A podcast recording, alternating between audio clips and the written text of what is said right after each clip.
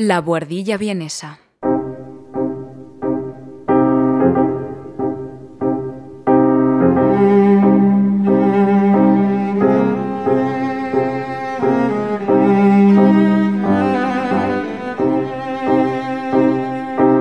Un espacio de análisis musical realizado por Juan Velázquez desde la capital austríaca.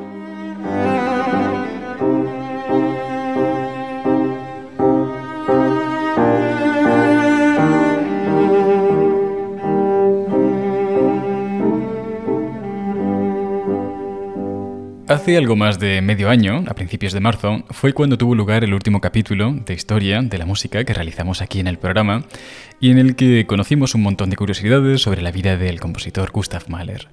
La razón por la que no hemos vuelto a hacer un capítulo así, en más de medio año, tiene que ver con las numerosas lecturas que he tenido que realizar durante estos meses para poder preparar esta nueva temporada, que viene cargada de nuevas secciones y de nuevos capítulos de historia como este, en el que ya nos estamos adentrando.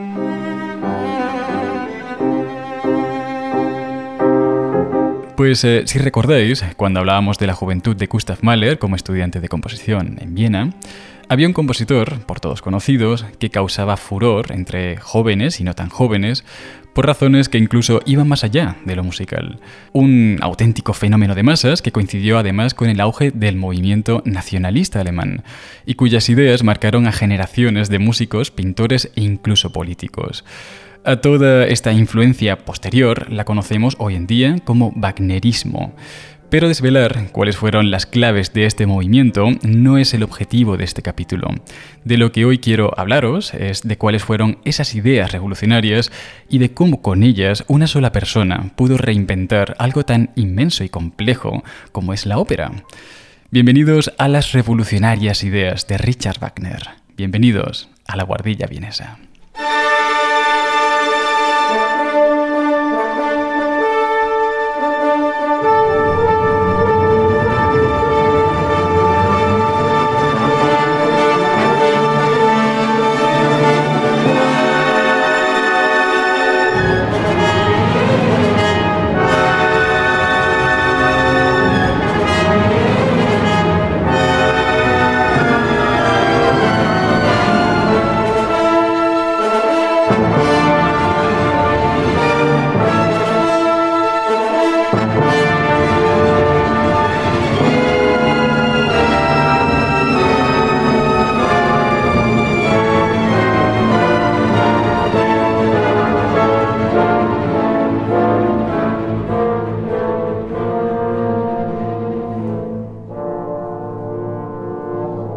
Una de las cosas más maravillosas del intelecto es que no sabemos cuándo llegará a su máximo esplendor.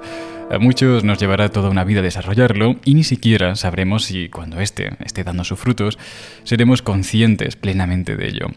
Cuando pensamos en un genio, tenemos, eh, bueno, tendemos a creer que son eh, mentes todopoderosas que nacen así y que en unos pocos años ya consiguen brillar. Pero si hay algo que nos enseña la historia, es que esta es una idea algo romántica de lo que es realmente un genio.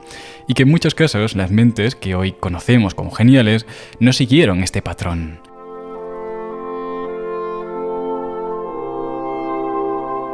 Al contrario de lo que pueda parecer, Richard Wagner no fue un niño prodigio, como tampoco lo fue Héctor Berlioz.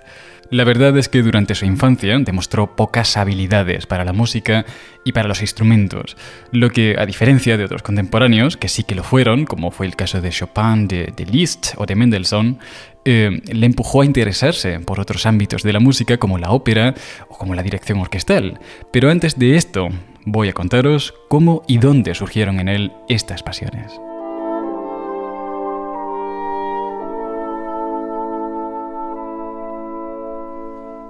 Aunque Wagner había nacido en 1813 en la ciudad alemana de Leipzig, siendo hijo de un policía y de la hija de un panadero, ya desde su infancia tuvo que trasladarse a la ciudad de Dresden, donde su madre, siendo viuda, eh, terminó casándose con un antiguo amigo de su marido. Este amigo, que fue además quien crió realmente a Wagner y al resto de sus hermanos, era dramaturgo y solía involucrarlos en actuaciones cuando realizaba pequeñas funciones de teatro, lo que supuso un estímulo muy diferente para Richard Wagner ya desde el inicio de su vida.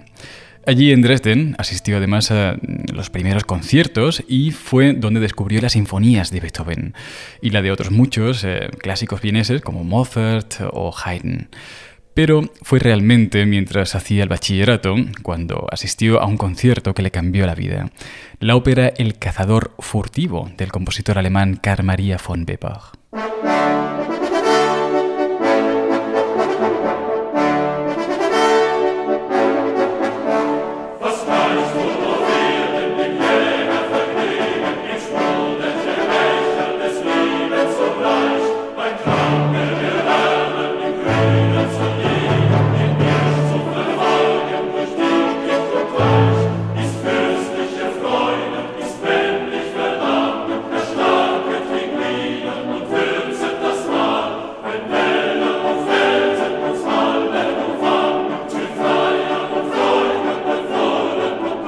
Esta ópera se distinguía de las demás en lo original de sus melodías y de su argumento.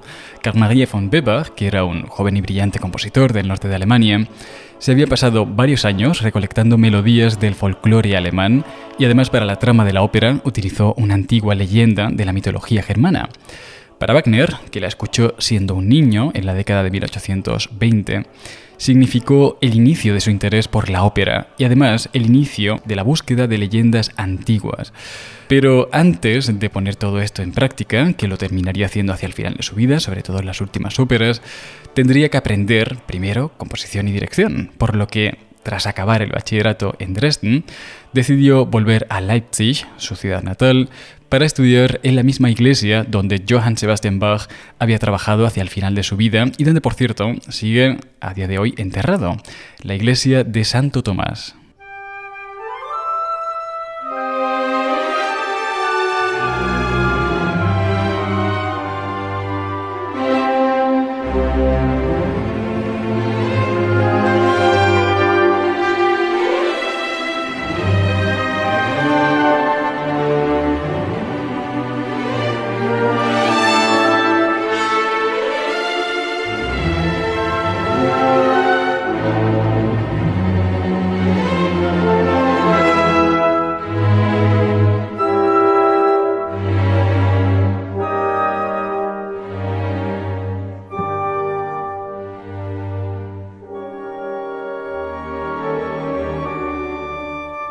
Bien, pues aquí Wagner no solo aprendió el oficio de la composición, sino que además comenzó a ponerla en práctica, escribiendo sus primeras obras sinfónicas, inspirándose en las partituras y los manuscritos que en esta iglesia se encontró.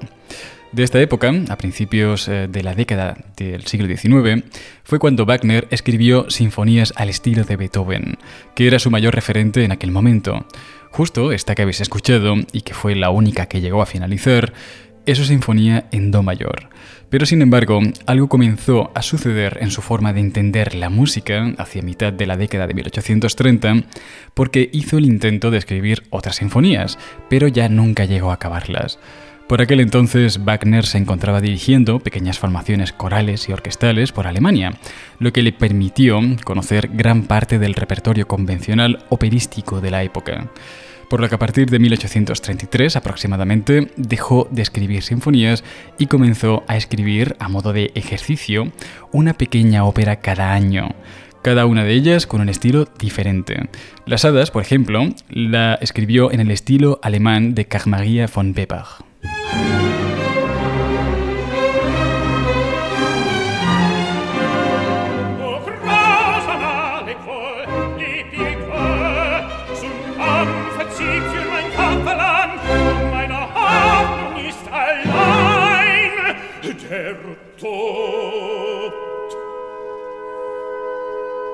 Al año siguiente escribió La prohibición de amar, en el estilo italiano de Vincenzo Bellini.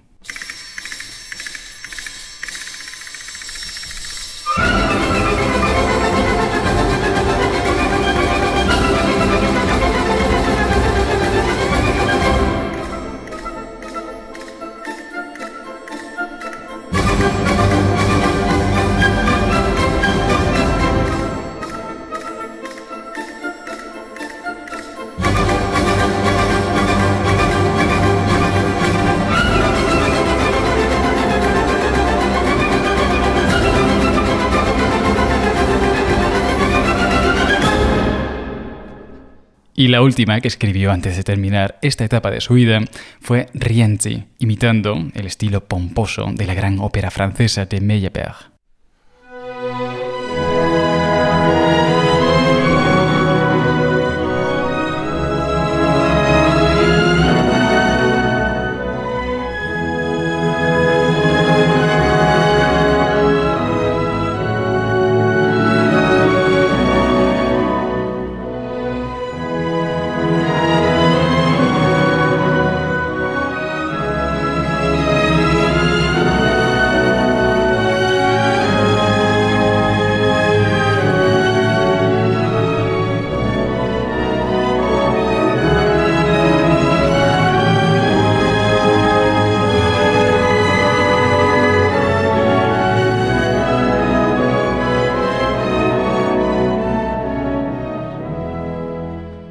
La falta de talento que Wagner había demostrado cuando niño para los instrumentos nada tenía que ver con el que realmente tenía para la composición. Y varios de los músicos más importantes de su entorno se percataron de esto. Meyerbeer, que era el músico alemán preferido para la sociedad parisina, le recomendó que fuese a probar suerte a París, donde residían algunos de los productores de ópera más importantes del momento.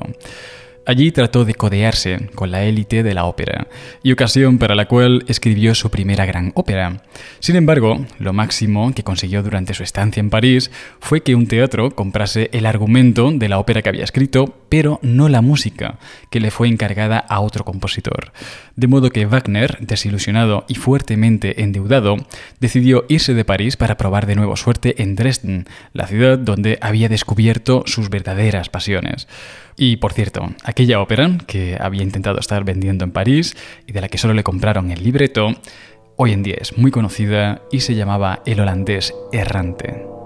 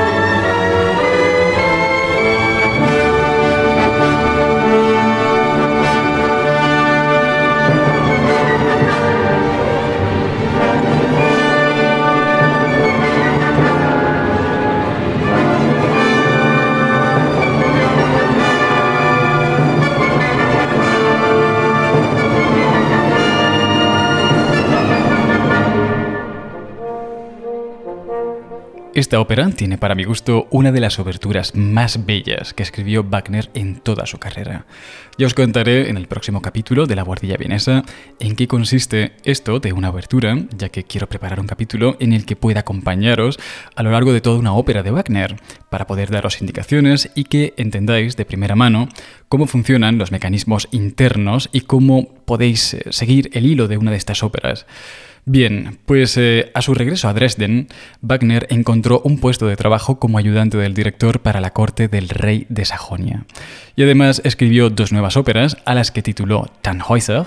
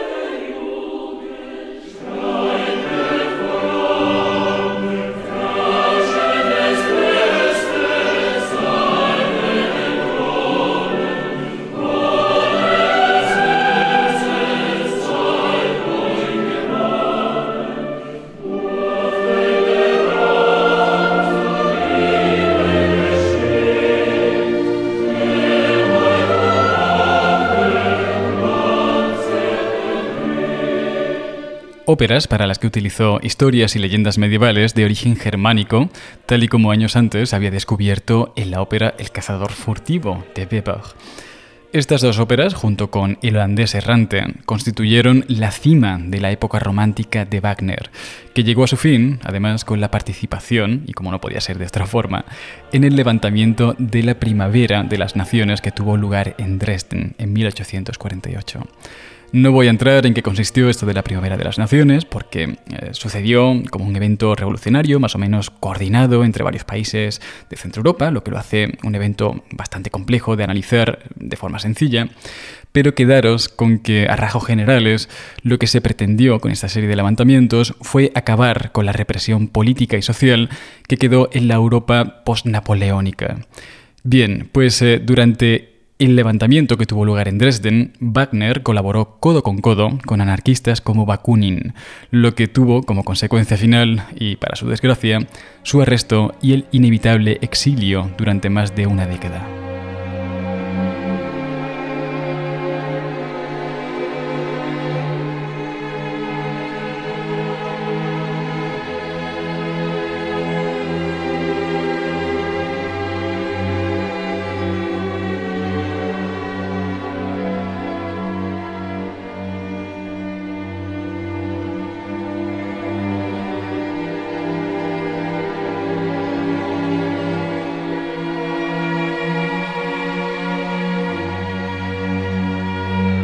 Exilio, que tuvo lugar en Suiza, como la de otros muchos revolucionarios de la época, supuso para Wagner una década de reflexión y reconstrucción personal como nunca antes había experimentado.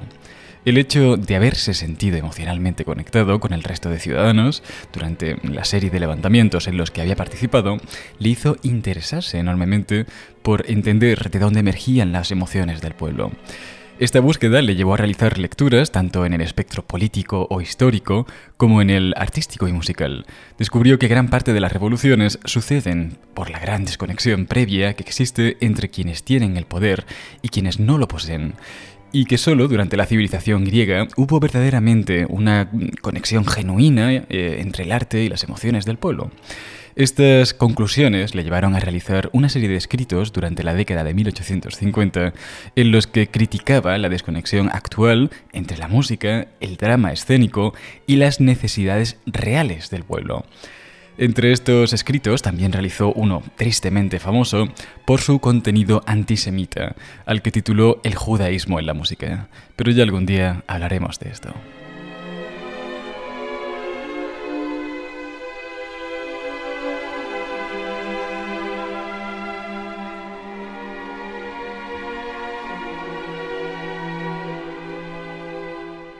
Según Wagner, solo dos artistas habrían conseguido crear un arte realmente alineado con las emociones del pueblo. El primero habría sido Shakespeare, en cuyos dramas escénicos y que podían haberse visto reflejadas esas emociones del pueblo. El segundo habría sido Beethoven, que a pesar de realizar música absoluta, para disgusto de Wagner, y luego os contaré un poquito más sobre esto, también supo conectar con el pueblo. Sin embargo, estas conexiones se habían producido en momentos diferentes de la historia y de forma independiente. Al contrario que el drama griego antiguo, donde esta conexión entre el drama escénico y la música sucedían no solo en el mismo momento cronológico, sino que además sucedían en el mismo escenario. Por lo que a raíz de estas conclusiones, Wagner se propuso ser quien los volviese a unificar.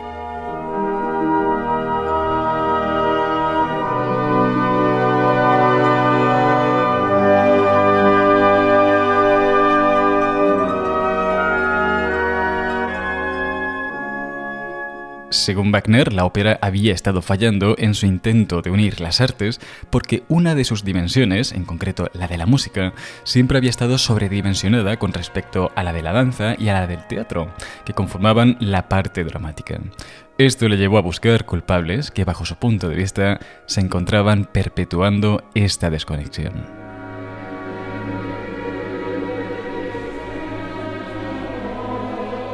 De Meyerbeer criticó la unión deficiente entre música y drama, que éste se había encargado de perpetuar en las óperas que tanto éxito habían tenido en París. Por otro lado, centró su crítica más feroz en la música de Rossini, al que consideró como el mayor asesino de la ópera moderna por dos razones. La primera tenía que ver con la aparente desconexión que Wagner había encontrado en sus óperas entre la letra, la melodía y el drama, ya que según Wagner, Rossini buscaba constantemente esta inconexión para liberar las melodías y que así pudieran lucirse los cantantes por encima de todo lo demás. La segunda razón, y probablemente la que más indignaba a Wagner, tenía que ver con que Rossini hubiese introducido sin pudor alguno la música absoluta dentro de la ópera. Para Wagner, la música absoluta era una música completamente desarraigada de sus orígenes, que tenían que ver, en esencia, con la danza, con el texto y con el habla, por lo que introducirlas en la ópera, que es un género que se basa fundamentalmente en texto, habla y danza, era un auténtico crimen.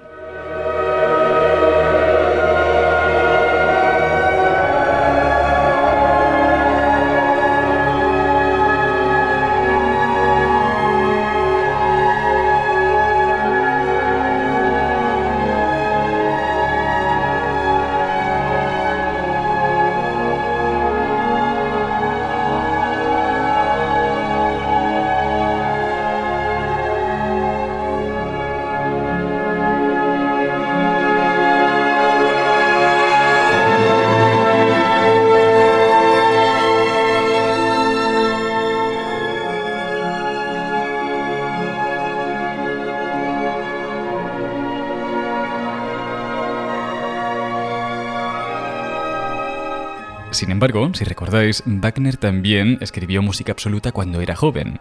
Música absoluta es música cuya trama no trata de describirnos un paisaje o un conjunto de sensaciones o cualquier otra cosa que no sea explorar una lógica puramente musical. Por lo que aquella sinfonía en Do que Wagner escribió cuando era joven, cuando estaba estudiando composición en Leipzig, es un paradigma perfecto de música absoluta, al menos hasta que conoció la novena sinfonía de Beethoven, tras la cual nunca más volvería a escribir una sinfonía. Decía que la novena, la novena sinfonía de Beethoven, había llevado a la música absoluta al límite de sus capacidades expresivas y que tras esta, el camino de la música absoluta había quedado ya agotado para siempre. Además, veía en el hecho de que Beethoven hubiese añadido un coro con texto hacia el final de esta sinfonía, la Oda a la Alegría que todos conocéis, la mayor evidencia de que incluso el músico absoluto más importante de todos los tiempos terminó sucumbiendo al poder expresivo del texto.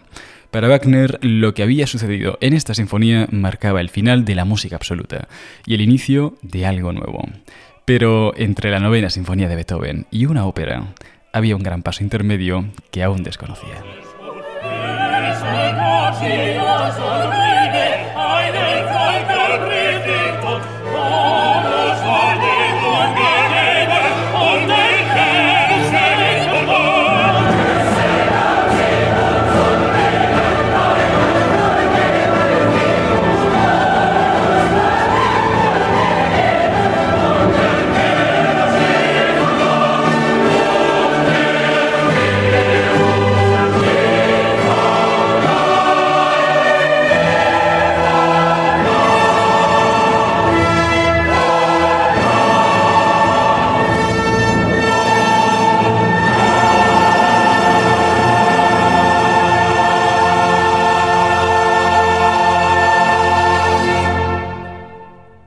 Este paso intermedio fue desconocido para Wagner hasta el año de 1857, cuando estando en Suiza conoció la música de Franz Liszt y Héctor Berlioz.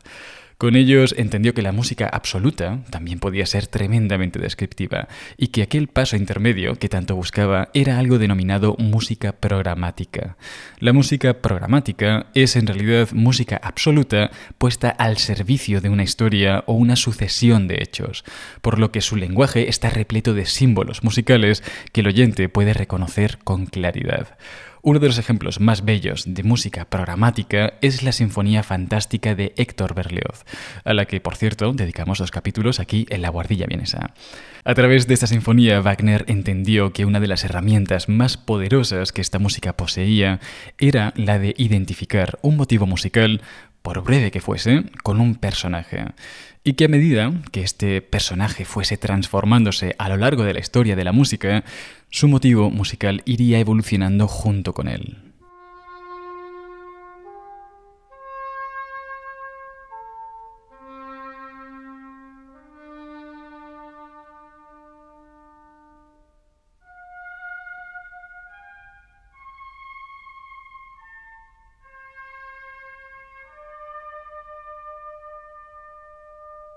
Durante todos estos años, Wagner estuvo especialmente interesado en descubrir cómo debía hablar, comunicar y expresarse su música para mantener esa conexión entre el arte y el pueblo que tanto decía que se había perdido.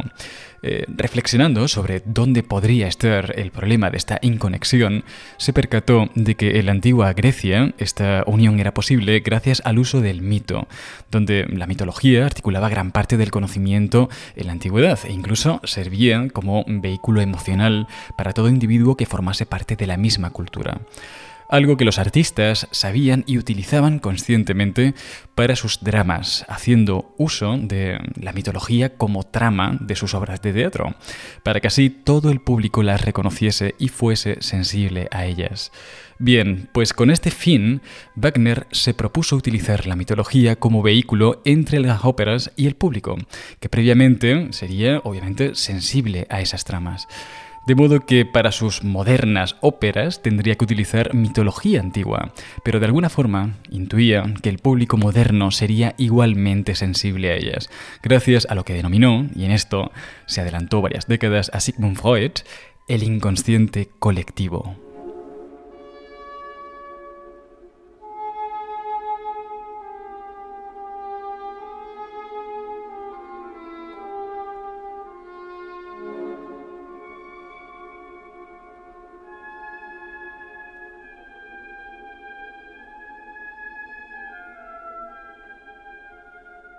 Bien, pues ya tenemos las tres dimensiones sobre las que Wagner trabajaría el resto de su vida.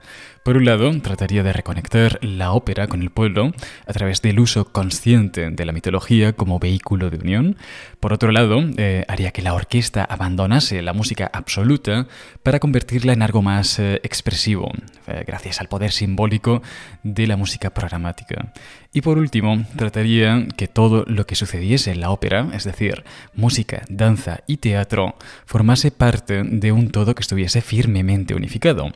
Y hasta aquí, eh, a rasgos muy generales, estarían los tres grandes principios teóricos que Wagner trabajaría por el resto de su vida.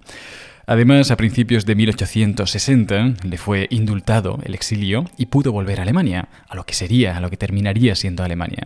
Y ya por aquel entonces era conocido por sus revolucionarias teorías operísticas, pero una revolución no está del todo consumada hasta que su teoría es puesta en práctica, por lo que decidió utilizar sus propias óperas, sus primeras grandes óperas, para demostrar que sus teorías eran completamente válidas.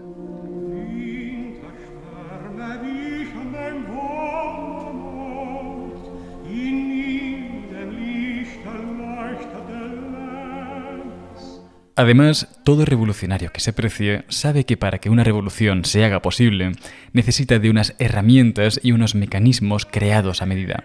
Por lo que Wagner ideó toda una serie de pequeñas invenciones, tanto musicales como escénicas o arquitectónicas, que modificaban de raíz aspectos esenciales de la ópera, para que de esta forma la potenciaran por encima de todo lo conocido hasta ese momento.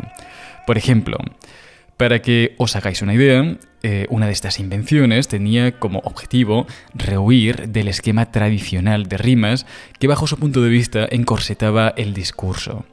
Para crear un esquema de rimas propio, en el que la métrica no era tan importante como que ciertos sonidos característicos como la K o la S se repitiesen de forma intencionada para que las palabras dejasen un rastro sonoro en el oyente. A esta invención se la llamó Stabreim.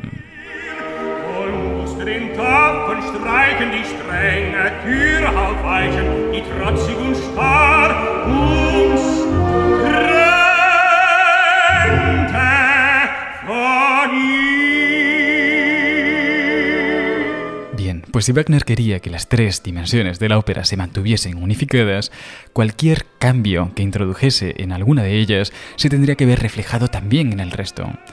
De modo que para acompañar musicalmente los Stabheim rehuyó de la forma tradicional de antecedente consecuente que tantos años llevaba dando forma al discurso musical para utilizar otro de invención propia llamado los Vers Melodie.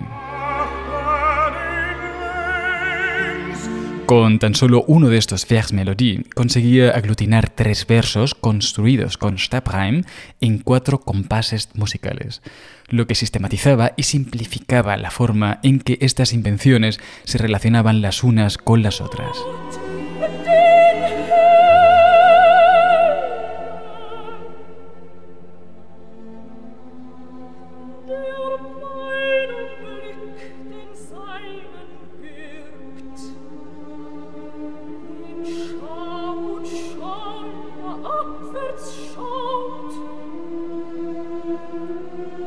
Otro de los cambios sustanciales que Wagner realizó en su música fue mediante una nueva invención llamada periodo poético musical. Este es además uno de los recursos más enigmáticos de Wagner porque nunca dejó por escrito cuánto exactamente debía durar uno de estos. Algunos estudiosos de Wagner, aún hoy en día, creen que la duración de uno de estos periodos poético-musicales puede abarcar desde 20 o 40 compases, que sería el equivalente a uno o dos minutos más o menos, hasta un acto completo, lo que podría llegar a alargarse hasta más de una hora. De modo que parece ser que Wagner trató de confundir deliberadamente al oyente, difuminando las características que delimitan a uno de estos periodos. Pero ¿por qué Wagner querría confundir al oyente haciendo que el límite entre sus estructuras sea permanentemente confuso? Pues la respuesta está de nuevo en la unificación o en la continuidad dramática. Como parte de esta unión constante, Wagner ideó una serie de principios que simplificó en un solo concepto al que llamó el arte de la transición. En este sentido, Wagner tuvo que tragarse parte de su orgullo y entender que uno de los atributos más valiosos de la música absoluta era precisamente su indeterminación, de modo que aprovechando esta característica genuina de los instrumentos, decide de forma brillante que la orquesta deje de ser un mero acompañante de cantantes y pase a representar el inconsciente de los personajes dentro de la ópera.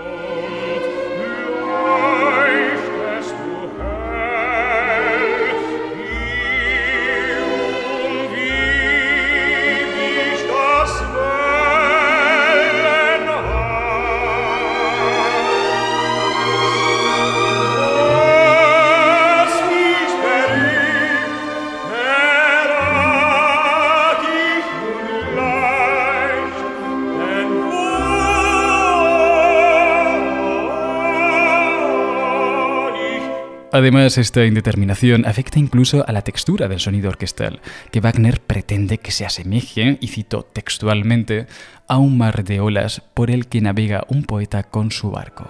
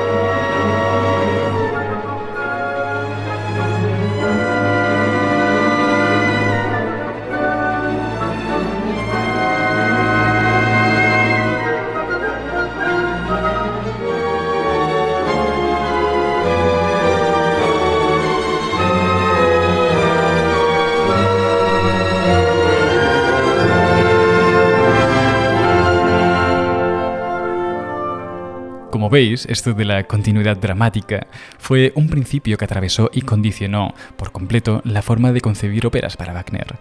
eh, que aplicó cambios a las estructuras, a los versos eh, o en la textura orquestal. En el ámbito de la armonía, eh, el arte de la transición se materializó mediante el uso constante de cromatismos, que estiraban la armonía hasta tal punto que incluso llegó a crear un nuevo acorde del que hizo gala en su ópera Tristán e Isolda, que es este de aquí.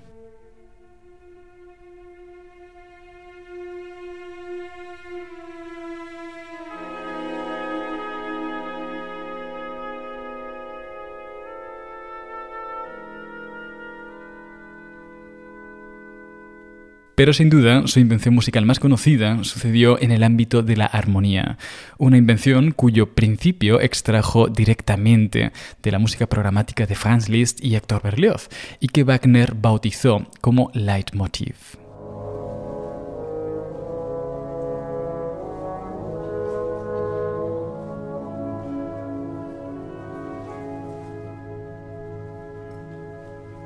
Esta palabra, como muchas otras que utilizó Wagner para sus invenciones, es la unión de dos conceptos que definen completamente su significado.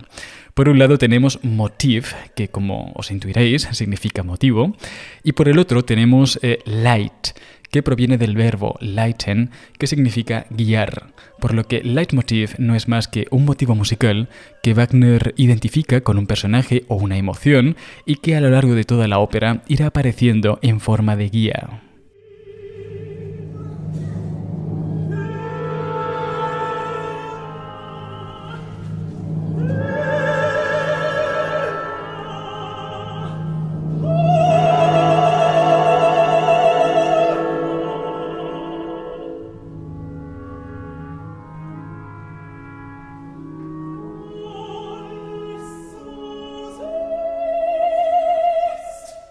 En fin, la cantidad de invenciones que Wagner creó para cada una de sus óperas es tal que citarlas todas en este programa de verdad que sería algo abrumador. Además, este diseño milimétrico, tanto musical como escénico, porque sus óperas no solo necesitaban de numerosos personajes dentro del escenario, sino que algunos de ellos tenían que aparecer como dragones o directamente entraban navegando a través de un lago artificial dentro del escenario, eh, u otros llegaban montados a caballo, etc. Pues eh, todo esto le trajo muchos problemas de logística para que los teatros de Alemania pudiesen representar sus óperas. A lo sumo las estrenaban una vez y ya no volvían a hacerlo nunca más, por lo que Wagner llegó incluso, y gracias a la financiación del rey Luis II de Baviera, a crear su propio teatro, especialmente diseñado para representar cada una de sus óperas. Este teatro podéis verlo y visitarlo en la actualidad porque es el teatro de Bayreuth, escrito Bay con Y, Reuth con una sola R, por si queréis buscarlo en Google. Es un teatro que diseñó él mismo, por fuera y por dentro, y en el que además se introdujo innovaciones tan importantes a día de hoy como un foso delante del escenario para esconder ahí a la orquesta, que la gente no viese la orquesta durante la ópera, sino que solo viese salir el sonido, bueno, solo sintiese salir el sonido, solo, solo la escuchase, como si fuese algo así como un sonido inmersivo, ¿no? Como si estuvieran dentro de un, de un cine. Eh, o escenarios con efectos ópticos para generar profundidad visual e incluso posicionó los, los asientos del público bajo lo que él denominó el ideal socialista, que básicamente era reduciendo el número de palcos al mínimo posible y dándole los peores sitios para ver la ópera, mientras que el resto de los asientos, que además eran más baratos, estaban perfectamente posicionados e incluso algo inclinados hacia el escenario, para que la visibilidad y la acústica fuese perfecta.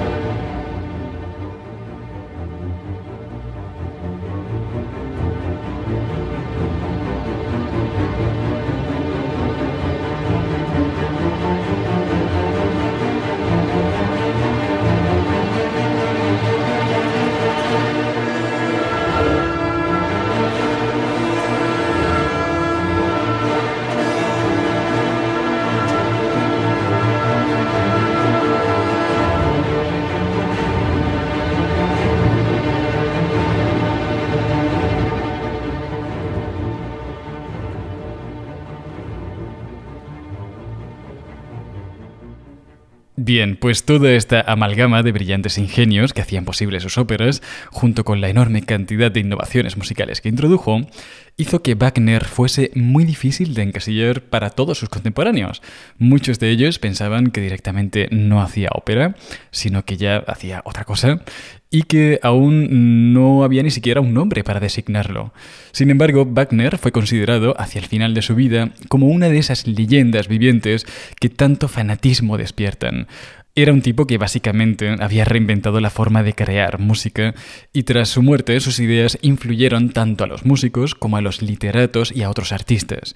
Y aunque muchas de sus herramientas musicales demostraron ser eficientes tan solo con su música, otras tantas, como el hipercromatismo o el uso intensivo del leitmotiv, terminaron trascendiendo a su música y formaron parte inseparable de distintas corrientes artísticas, muy diferentes a veces entre ellas, o del Wagnerismo como movimiento artístico, que tanto influyeron a Gustav Mahler o a Arno Schoenberg cuando ambos eran jóvenes en Viena. Al final de su vida, Wagner sobrevivió 13 años a la unificación alemana y siete años a su amado Teatro de Bayreuth. Pero su imaginación y su legado siguen vivos y transformando e inspirando a artistas de todo el mundo aún a día de hoy. Quizá Wagner al fin y al cabo tenía razón y es la imaginación lo que crea la realidad.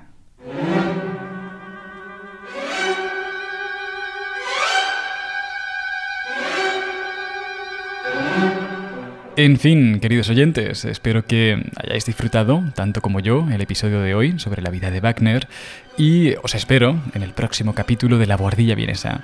Un abrazo y hasta pronto.